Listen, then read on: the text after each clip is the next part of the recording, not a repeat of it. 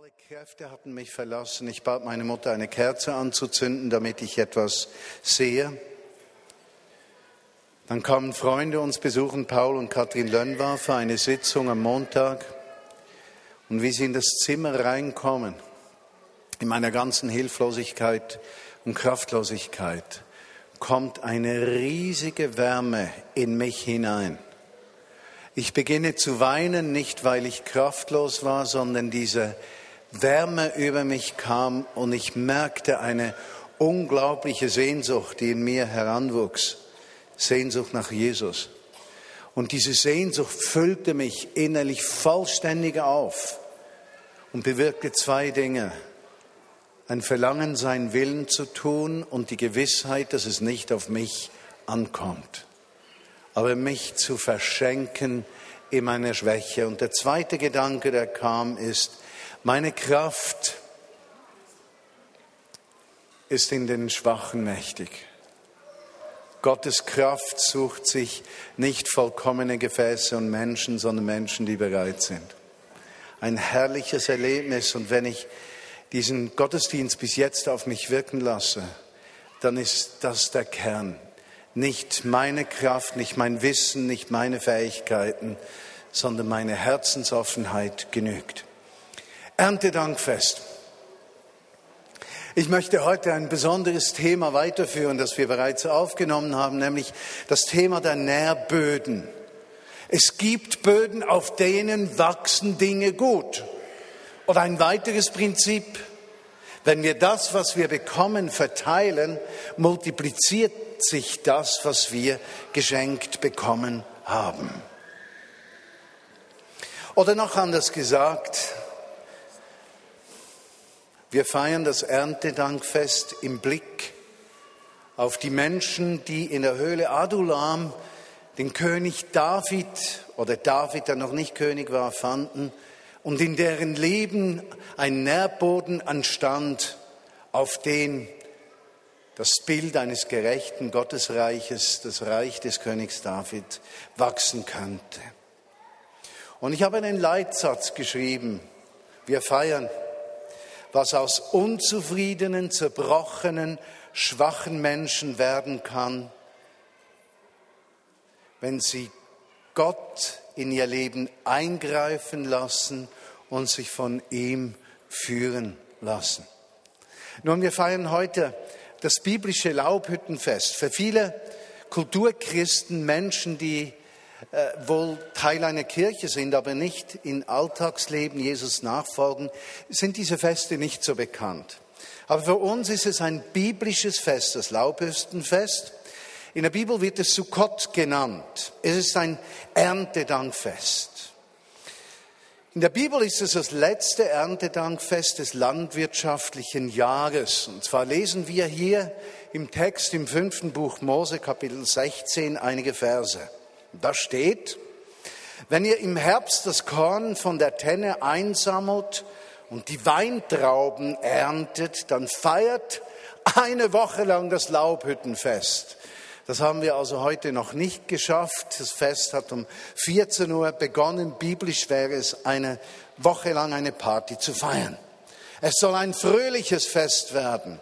Feiert zusammen mit euren Kindern, euren Angestellten, mit den geistlichen Leiterinnen und Leitern, mit den Ausländern, mit Witwen und mit Waisen.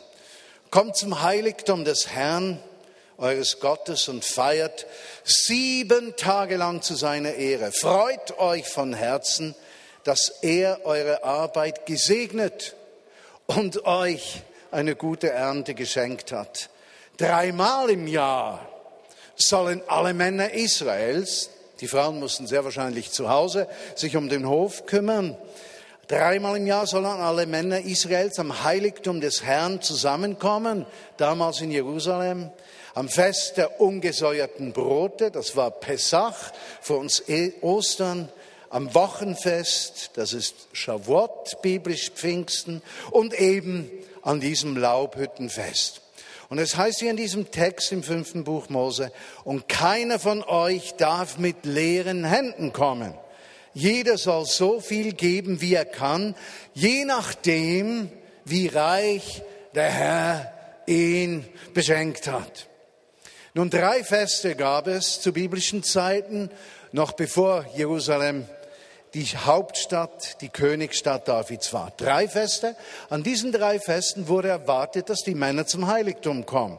Und gleichzeitig waren es drei Erntefeste. Ostern war das Fest der ersten Ernte. Ja, dann Pfingsten war das Fest der zweiten Ernte. Und dann eben das Laubhüttenfest zu Gott, das Fest der letzten Ernte eines landwirtschaftlichen Jahres. Was wurde in Pessach Ostern gefeiert? Es wurde gefeiert, dass die Menschen befreit sind, dass das Volk Israel befreit ist von Joch der Fremdherrschaft, nicht mehr beherrscht von einer fremden Macht, die sie ausbeutet, sondern freigesetzt in die Gemeinschaft eines gerechten Gottes, der sie durch die Wüste hindurch ins verheißene Land führen wird. Und im Neuen Testament bei Jesus ist das Ostern Jesus, der uns aus der Gefangenschaft eines Lebens ohne Gott befreit hat, der uns befreit vor der Konsequenz unseres Handelns und uns Perspektive für die Zukunft ein verheißenes Land gibt. Oder das Bild von Shavuot, von Pfingsten. Es war das Fest der Gesetzgebung. Als das Volk Israel ein Gesetz bekam, wurde es erst zu einem Volk. Und am Pfingsten, wie es erfüllt wurde, am Pfingsttage, nachdem Jesus zehn Tage vorher zum Himmel aufgefahren war, wurde der Heilige Geist ausgegossen. Und was geschah? Das Gesetz Jesu Christi wurde auf fleischerne Herzen geschrieben. Und an jenem Tag wurde aus einem Volk, das nicht sein Volk war, sein Volk, eine Gemeinschaft von Menschen, die Jesus Christus und sein Wirken sichtbar machen. Deshalb feiern wir Pfingsten. Und dann dieses dritte Fest, das Erntefest, der Weg aus der Gefangenschaft, das Volk unter dem freien Himmel, das sich öffnet für die gerechte Herrschaft eines Gottes, der dieses Volk führen wird, auch wenn es nichts besitzt. Ein Aspekt dieses Laubhüttenfestes ist es, sowohl arme Menschen einzuladen, als auch himmlische Gäste, dazu auch Freunde. Also, das jüdische Volk war aufgerufen, unter dem freien Himmel eine Hütte zu bauen, die durchsichtig ist auf drei Seiten. Und da sollten Arme eingeladen werden, himmlische Gäste und Freunde. Denn nur dann, wenn die Armen, himmlische Gäste und Freunde zusammenkommen, ist es möglich, dass Gottes Herrlichkeit, die Shechinah Gottes, das ist ein Gewicht von Herrlichkeit. Das ist Gottes Gegenwart, die alles ausfüllt, die Menschen sichtbar wird.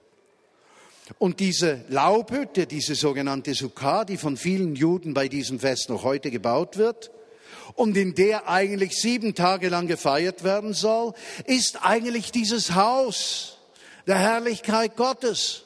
Und in gewissem Sinne sind wir ein Haus der Herrlichkeit Gottes, wo Freunde, Arme und himmlische Gäste zusammenkommen sollen, damit seine Herrlichkeit bei uns sein kann.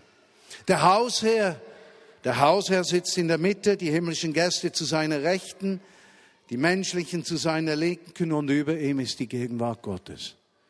Und wenn wir heute zusammen Sukkot, Laubhüttenfest feiern, dann geht es um die Herrlichkeit Gottes, die über uns wie eine Wolke ruht.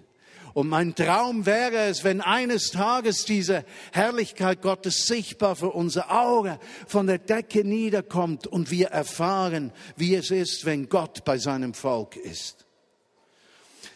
Während des ganzen Jahres schauen die Armen den Leuten auf den Feldern zu und empfangen einigen Segen von der Arbeit, die Almosen, etwas für die Armen, das sie kriegen. Aber die Armen sind ganz auf die Großzügigkeit der Reichen angewiesen. Das ist heute noch so. Aber die fröhliche Jahreszeit kommt, wenn die Ernte eingebracht ist.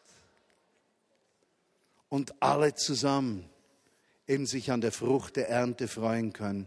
Auch die Armen, die nichts haben, Auch sie sollen jauchzen. Und deshalb legen wir jedes Jahr an diesem Sonntag, Erntedankfest, ein, eine Kollekte zusammen, wir, eine Sammlung, meistens über 100.000 Franken. Und heute bete ich für 150.000 Franken, habe ganze Zeit schon gesagt, Herr, vermehre es. Weshalb? Weil wir einen Auftrag haben, dass die Herrlichkeit Gottes in Wort und Kraft und praktischer Tat zu den Menschen hinausgeht. Wir wollen nicht gemessen werden an der Schönheit von Gottesdiensten, sondern am Alltagsleben von Christen, Menschen, die die Liebe Gottes von Montag bis Samstag weitergeben. Darum sagt der Herr, der Gott Israels, hört zu, was geschrieben steht, ihr sollt sieben Tage in diesen Laubhütten wohnen, also auch schlafen. Wenn die Früchte eurer Felder geerntet sind, verlasst ihr eure Häuser und seid meine Gäste in meiner Laubhütte, wo die Reichen sich nicht von den Armen unterscheiden. Habt ihr das gehört? wo sich Reiche nicht von den Armen unterscheiden. Drei Wände bedeckt mit einem Dach aus dem Abfall der Felder und Weingärten. Das ist die Laubhütte aller Juden, der Reichen wie der Armen. Und jeder Jude antwortet Gott, obwohl du mich gesegnet und meine Felder und Weingärten fruchtbar gemacht hast, finde ich meine Freude nur bei dir. Darum wohne ich in dieser Laubhütte. Also der Mensch, der eben nicht auf seine Hände Werk schaut, sondern auf die Güte und Gunst Gottes. Wenn ein Jude vor Gott jauchzt, dankt er ihm für seine Güte und bekräftigt, dass aller Segen nur von ihm kommt. Deshalb ist es seine Pflicht, in der Zeit seines Glücks auch jenen Freude zu bereiten, die Gott liebt, nämlich den Armen. Denn es steht geschrieben, so spricht der Herr, der Erhabene, der in der Ewigkeit wohnt und dessen Name heilig ist. Ich verweile an dem hohen und heiligen Ort mit dem, der reuig und demütig ist. Jesaja 57, 15. Nun, nach einem jüdischen Brauch laden viele symbolisch an jedem Tag dieser sieben Tage des Festes eine wichtige Person der Bibel als sozusagen geistlichen Gast, als himmlischen Gast in diese Laubhütte ein. Und diese sieben unsichtbaren Gäste sind folgende sieben Männer. Vor einigen, einigen Jahren haben wir die gefeiert, nicht wahr? Abraham, Isaak, Jakob, Josef, Moses, Aaron und David. Gleichzeitig aber müssen auch Menschen aus Fleisch und Blut eingeladen werden – und dabei sollte man bei diesem Fest besonders an Alleinerziehende, Einsame, Obdachlose und die Armen denken, die selbst keine eigene Laubhütte bauen können, weil sie nichts haben, eben nicht in der Gemeinschaft sind. Genau. Heute, wen laden wir ein? Heute möchte ich ganz bewusst am heutigen Tage eine dieser sieben himmlischen Personen einladen, und zwar den König David. Er ist eines der Bilder für den kommenden König, Yeshua Hamashiach, Jesus Christus, den Gesalbten. Der Name David bedeutet Liebling oder Geliebter. Lass mich einen kurzen Text zu David lesen aus dem ersten Buch Samuel, Kapitel 22, 1 bis 5. So floh David aus Gad und versteckte sich in der Höhle Adulam. Als seine Brüder und die ganze Verwandtschaft erfuhren, wo er sich aufhielt, kamen sie zu ihm und schlossen sie sich ihm an. Bald scharten sich noch andere um ihn, Menschen, die sich in einer ausweglosen Lage befanden, Bedrängte, Menschen, die Schulden hatten und Menschen, die verbittert waren vom Leben. Schließlich war es eine Gruppe von 400 Mann und David wurde ihr Anführer. Von Adulam aus zog David weiter nach Mitzbe im Land Moab und er bat den König dort, gewähre meinen Eltern Unterschlupf, bis ich weiß, was Gott genau mit mir vorhat. Er brachte seine Eltern zum Königshof und sie wohnten dort, solange sich David im Bergland versteckt hielt.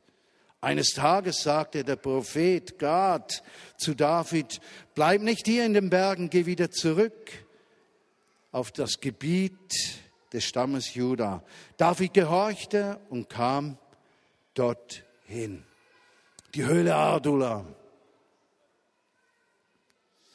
Einige Gedanken, die Höhle Adulam. Dort zog er sich zurück. Eigentlich ist sie einfach in der Nähe einer Stadt, die zum Gebiet von Juda gehörte. Noch heute gibt es diese Stadt, sie heißt Eid el-Ma. Klingt ganz ähnlich. Es ist ein Ort, der richtig verklüftet ist von Kalksteinfelsen mit ausgedünnten Höhlen, von denen eine eine solche Höhle gewesen sein muss, die David benutzt. Es war auch eine Art Festung, wo man sich eben verstecken und verteidigen konnte. Die ganze Gegend, wo er sich zurückzog, lag in einem Tal. Und man hat überliefert, dass man diese Höhlen nur durch einen dünnen, schmalen Felspfad, Fußpfad erreichen kann. Und die Überlieferung sagt, dass dieser Ort Adulam nicht weit weg ist von dem Ort, wo der David den Goliath mit seiner Schleuder erschlagen hatte. Heute ist die Höhle Adulam auch sprichwörtlich für Menschen, die mit dem Glauben nichts zu tun haben, ein Sprichwort, ein Ort bedrängter Menschen, ein Ort von Menschen, die keine Zukunft haben, ein Ort, wo Menschen sich zusammenfinden, um Hilfe zu bekommen. Interessant, dass David ja bereits eine Salbung, eine erste vom König bekommen hatte und bei ihm ein Prophet war, nämlich Gad, und ein Priester, Abiatar. So waren in dieser Höhle Adulam, Gottes Prophet, Gottes Priester und Gottes König zusammen, verachtet und unsichtbar. Ganz ähnlich wie eine christliche Gemeinschaft in dieser Gesellschaft, die man noch nicht sieht, die aber erlebt, dass ihr Gott sie brauchen möchte zum Segen eines ganzen Volkes. Und davon bin ich überzeugt. Die Probleme in unserer Wirtschaft, in unserer Gesellschaft, die lassen sich nicht primär politisch lösen, sondern nur mit Menschen, die ein Herz haben für Gott und Menschen. Und die Kirche Jesu Christi wird aufstehen müssen in den nächsten Jahren, um zu sagen, Gott hat eine Lösung für die Fragen und Nöte der Menschen in dieser Welt. In der Höhle Adulam mag sie noch sein diese Gemeinde, auch diese Vineyard Bern, aber in dieser Höhle Adulam, wo sich die Unzufriedenen, die Verbitterten, die Verschuldeten, die des Lebens Überdrüssigen zusammenfinden, geschieht ein Nährboden, eine Zubereitung, eine Erfrischung, eine Heilung, eine Veränderung, die bewirkt, dass aus diesen verachteten Menschen Träger des Segens Gottes für ein ganzes Land werden. Was heißt Adulam? Man streitet sich über die Bedeutung dieses Wortes. Nun, es gibt zwei Hauptbehauptungen, wenn es um die Bedeutung dieses Wortes geht. Einige sagen, das Wort Adulam bedeutet Recht für das Volk. Also David ist mit diesen 400 Entrechteten dorthin gegangen um zu sagen, Gott, wir lassen uns von dir führen, damit Recht zum Volk kommt.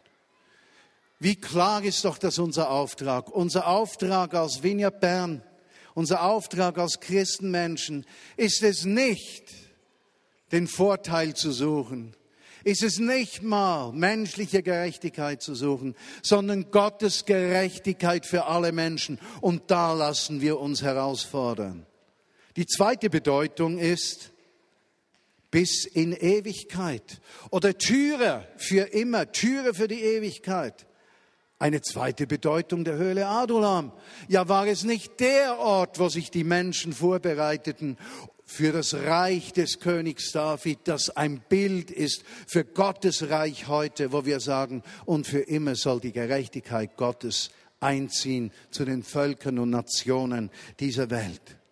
Wir haben uns diese Woche mit dem Tod von Muammar Gaddafi beschäftigt und gesehen. Ich habe jahrelang gebetet und erwartet, dass Gott mir die Gelegenheit gibt, für ihn zu beten, mit ihm zu sprechen und über ihm zu prophezeien. Und es hat mich geschmerzt zu sehen, wie dieser Unrechtsmann gelüngt wurde. Und wir mögen sagen, es ist der Welt nichts verloren gegangen. Das mag so sein. Aber der Auftrag von Christenmenschen ist, dass Gottes Gerechtigkeit kommt, nicht menschlicher. Und Gottes Gerechtigkeit geht mit der Zerbrochenheit von Menschen um.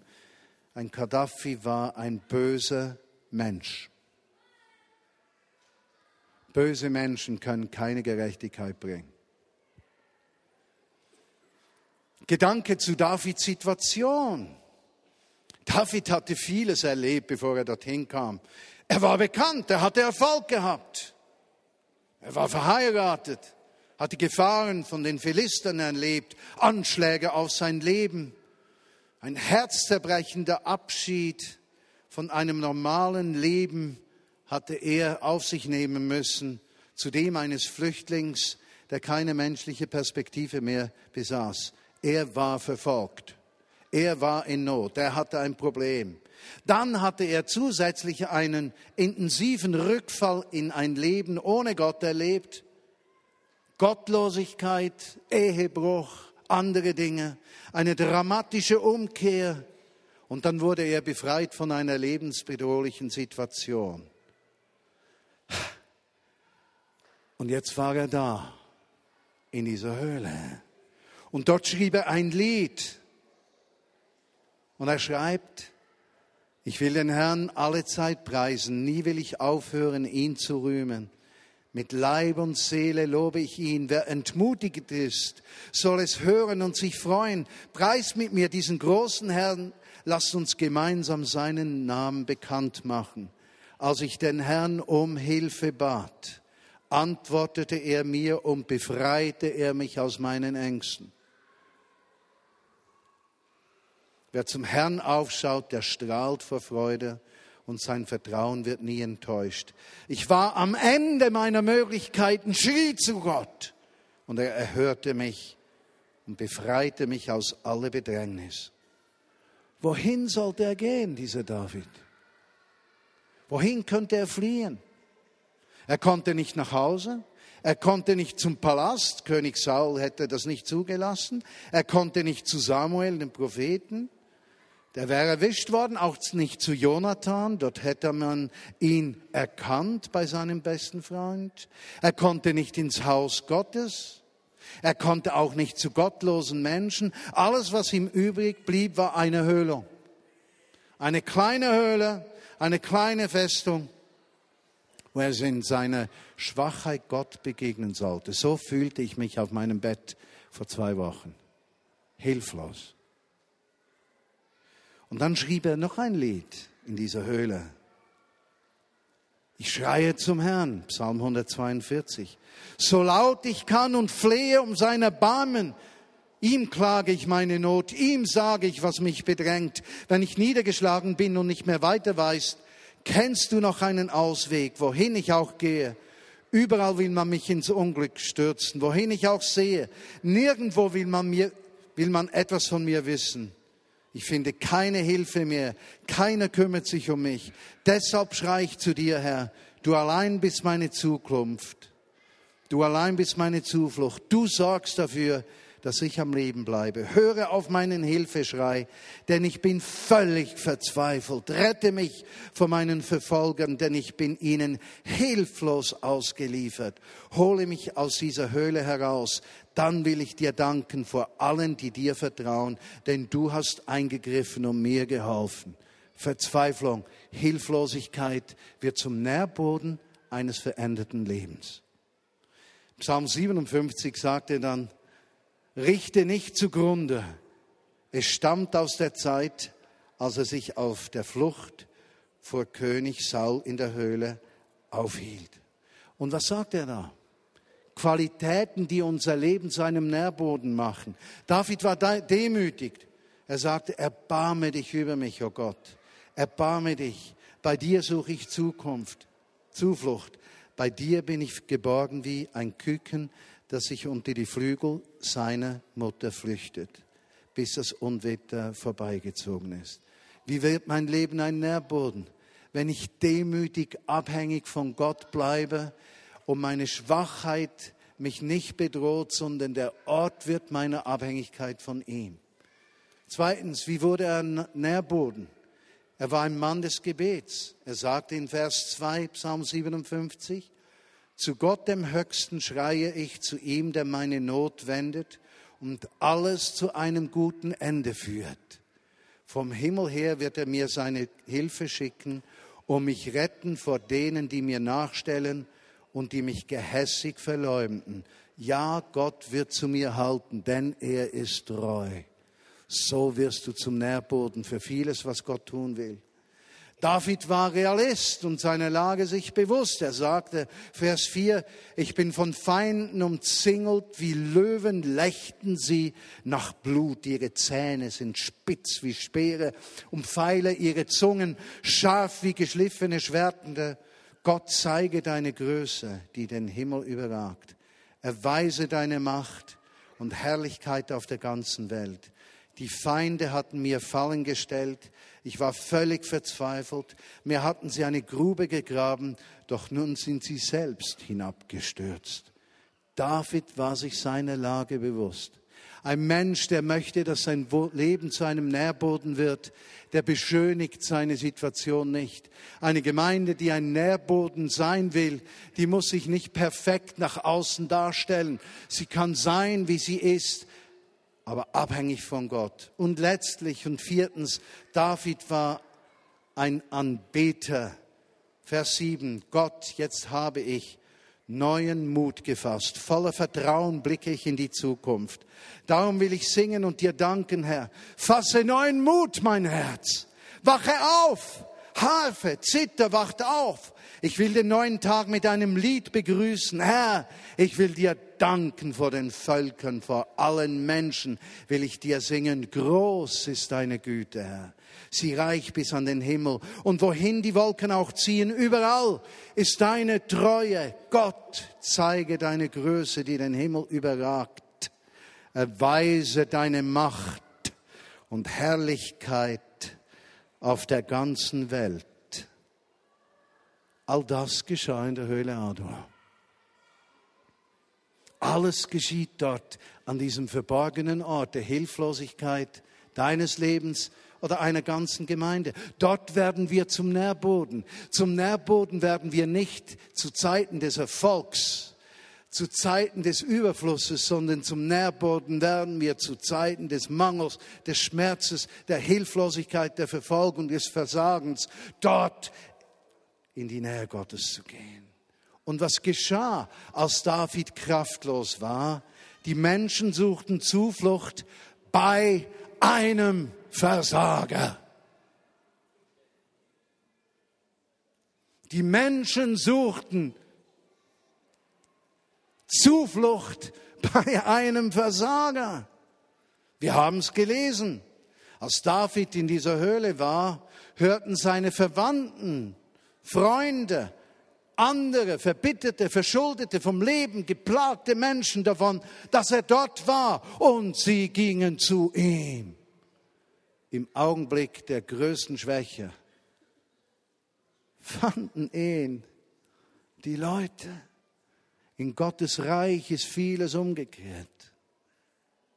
Die Familie, die kam, das war doch etwas unerwartet, denn Davids Vater hatte früher nicht an ihn geglaubt, denn als der Prophet gekommen war und ihn bat, ihm seine Söhne zu zeigen, weil da einer eine besondere Berufung hatte, hatte der Vater diesen seinen Sohn vergessen und nicht an ihn gedacht. Nein, der hat keine Berufung. Samuel musste nachfragen. Er war nicht einmal zum Essen eingeladen worden, als dieser Prophet gekommen war. Seine Brüder waren ungerecht zu ihm, sie beschuldigten ihn, sie klagten ihn an, als er zu ihnen kam, um ihnen zu helfen. Ja, Davids Familie war ihm nicht immer wohlgesinnt. Aber jetzt kommen sie in die Höhle Adula. Im Augenblick seiner Not. Es heißt bedrängte Menschen, die in einer ausweglosen Lage waren. Ist es nicht interessant, dass alle, die nicht mit König Saul zurechtkamen, Menschen, denen das Leben schlimm mitgespielt hatte, zu David in seine Höhle kamen? Diese Männer hätte David sicherlich nie ausgewählt, aber sie wurden zu ihm gerufen und sie beriefen ihn zu ihrem Leiter. Bedenke, Mensch, wenn du nur perfekte Freunde haben willst, dass du am Ende keine besitzt. Denn die, die Gott dir gibt, sind nicht die vollkommenen, perfekten und die, die was zu geben haben, sondern die, die dich in deiner Zerbrochenheit nicht wegschieben und in deine Gegenwart kommen in der Stunde deiner Prüfung. Es heißt, verschuldete Menschen kamen. Wenn ich bedenke, wie viele Menschen in die Vineyard Bern kommen und bei uns Befreiung von Süchten, von Nöten, von Sinnlosigkeit, von Schulden, von Verfolgung und anderen Dingen finden, dann kann ich nur sagen, das ist eine Höhle Adulam hier. Und in dieser Höhle Vineyard Bern bereitet Gott Nährböden vor, damit sein Reich sichtbar wird. Die schlimmsten sind die vierten, von denen der Autor schreibt, die unzufriedenen und bitteren Menschen, also die, die mit der Herrschaft von König Saul zufrieden waren, die kamen nicht. Das ist auch nicht weiter verwunderlich. Lasst mich das sagen. Menschen können ganz gut ohne Gott leben, solange es ihnen gut geht. Doch, wenn es ihnen nicht mehr gut geht, an wen können sie sich wenden? Wo werden sie eine Höhle finden? Nicht bei den Menschen, bei denen sie sehen, dass sie in ihrer Not einem Gott der Liebe begegnet sind. Diese 400 kamen zu ihm. Für diese 400 war David der König, von dem sie sich Gerechtigkeit versprachen. Sie kamen zu ihm, als er niedergeschlagen war, kraftlos, machtlos und es schien, dass er keine Zukunft hätte. und eben diese 400 werden dann zu seinen Heerführern. David wurde zum Nährboden für Menschen, die bereit waren, sich der Vision Gottes hinzugeben. Nährboden sein. Mein größter Lebenstraum ist immer gewesen und ist es noch heute, dass Menschen, die in, meinen, in mein Umfeld kommen, in mein Einflussgebiet,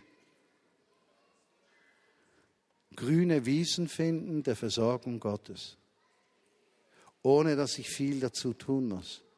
Dass die Herrlichkeit von Gott in mein Leben so stark Platz nimmt und rein Raum einnimmt, dass es ausstrahlt um mich herum, um Menschen angezogen werden. Und ich muss euch sagen, was im Moment geschieht.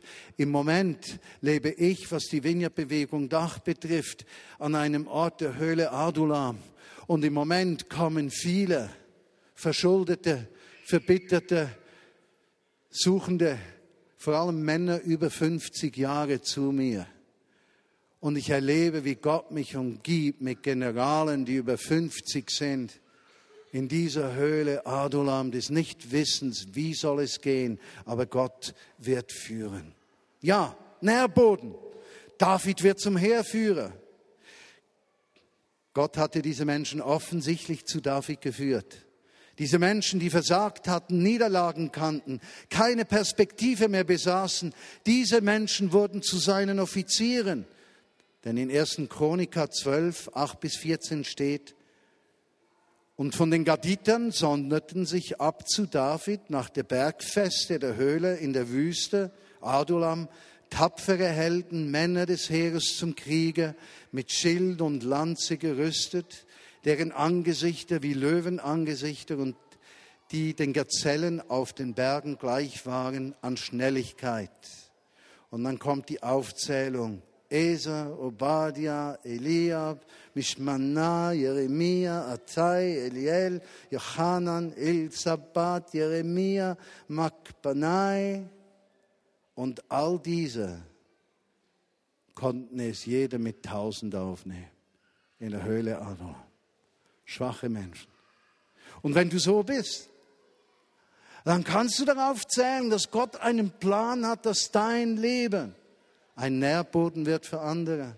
Oder deine Zugehörigkeit zur Vineyard Bern und dein Mittun bewirkt, dass ein Nährboden entsteht, durch den Gerechtigkeit Gottes kommt. 1. Chroniker 11 und drei von den 30 gingen zu dem Felsen hinab zu David in die Höhle Adulam. Und das ganze Heer der Philister lagerte im Tale Rephaim gegenüber. David war aber damals eben in Adulam und die Philister in Bethlehem.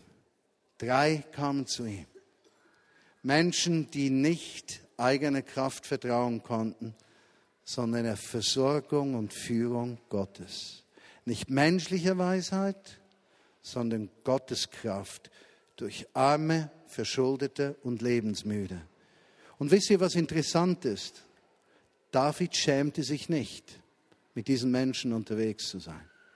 Und ich denke oft, mein größter Schmuck meines Lebens sind Menschen, die so zerbrochen sind, dass sie fünf bis zehn Jahre um mich herum hängen, bis sie Veränderung erleben. Ich schäme mich nicht. Er kümmerte sich zweitens um seine Familie. Er zahlte es ihnen nicht zurück. Er hörte auf Gottes Reden und vertraute Gott mehr als den Umständen. Und das wurde zum Nährboden seines Lebens. Und meine Frage jetzt ist, wollen wir als Vineyard Bern weiter ein Nährboden sein? Wollen wir sagen, das, was wir gekriegt haben, was wir geerntet haben, wie wir sehen auf den Bahnen, auf den Tischen, von den Geschichten, die wir gehört haben, von den Kids, was wir gesehen haben, wollen wir das weiter gemeinsam? Und wollen wir auch jeder von uns persönlich sagen, ich möchte ein Nährboden für die Absichten Gottes werden, damit das Reich der Gerechtigkeit und Liebe Gottes sich in unserem Land und darüber hinaus ausbreitet. Wenn ihr den nächsten Pastoralbrief, das Inside lesen werdet, werde ich viel von diesen Nährböden erzählen, die Gott uns über 30 Jahre hinweg geschenkt hat, aus denen Mächtiges gewachsen ist. Und das wollen wir miteinander feiern. Lass uns beten. Jesus, ich danke dir dafür, dass wir alle irgendwo in dieser Höhle Adulam gelandet sind. Ein Augenblick, wo wir nicht auf uns zählen konnten, wo nicht unsere Kraft etwas bewirkte, nicht unser Wissen, nicht unser Können, nicht unser Auftreten, nicht unser Charisma, nicht unser Vermögen und Geld, sondern wo unsere Hilflosigkeit zum Samenkorn wurde von Veränderung, dass es erlaubte, dass du die Herrschaft in unserem Leben haben kannst. Und ich danke dir für deine göttliche Versorgung in den letzten Jahren und besonders in den letzten zwölf Monaten. Und jetzt, wo es noch elf Monate und drei Wochen dauert, bis Georgia und ich die Hauptleitung der Vineyard Bern abgeben, möchte ich dir sagen, Herr, ich danke dir für diese Nährböden, dass du sie pflegst, dass noch Tausende zum Glauben finden durch uns, dass Tausende und Millionen Gerechtigkeit Gottes erleben dass du, uns brauchst in einem Maß, wie es menschlich nicht vorstellbar ist, aber wie es möglich ist, wenn Menschenherzen weich sind. Danke, dass du uns dafür einsetzt. Und darf ich dich kurz fragen, wenn du sagen möchtest, ich möchte ein Nährboden sein, wie ein David es war, und es zulassen, dass in den Herausforderungen des Lebens ich nicht von Gott weg, sondern zu Gott zugehe, dann steh doch auf. Wenn du sagst, das möchte ich, möchte ein Nährboden sein für die Absichten Gottes. Und Jesus, wir stehen vor dir. Ich bitte die Band nach vorne zu kommen. Wir stehen vor dir, Jesus, und wir sagen zu dir, dein Wille geschehe. Lass es zu, dass durch diese Menschen in der Höhle Adulam, Vineyard Bern, dass unter uns Menschen sind, die du berufen wirst über Hunderte und Tausende. Dass Gerechtigkeit des Reiches Gottes durch uns in die Welt fließt. dass einige der jungen Menschen unter uns, die heute hier sind, vielleicht in der Politik, im Bundesrat landen, im Nationalrat, in der Verwaltung, in der Wirtschaft, in der Kultur, im Gesundheitswesen, im Bildungswesen, gleichwo. Und wir erleben dürfen, wie dein Reich kommt. Nicht ein Reich der Kraft, sondern der Zerbrochenheit, wo du, Herr, wirksam bist. Und wir möchten dir sagen, durch unser Aufstehen, wir wünschen uns das für uns persönlich, aber ebenso sehr für uns als Vineyard Bern. Wir möchten ein Nährboden sein, damit du säen kannst, was du möchtest. Und deine Saat durch unsere Leben aufgeht und Frucht bringt und absahnt in andere Kirchen, Länder und Gesellschaften. Wir möchten, dass dein Reich Raum gewinnt in uns und durch uns. Amen.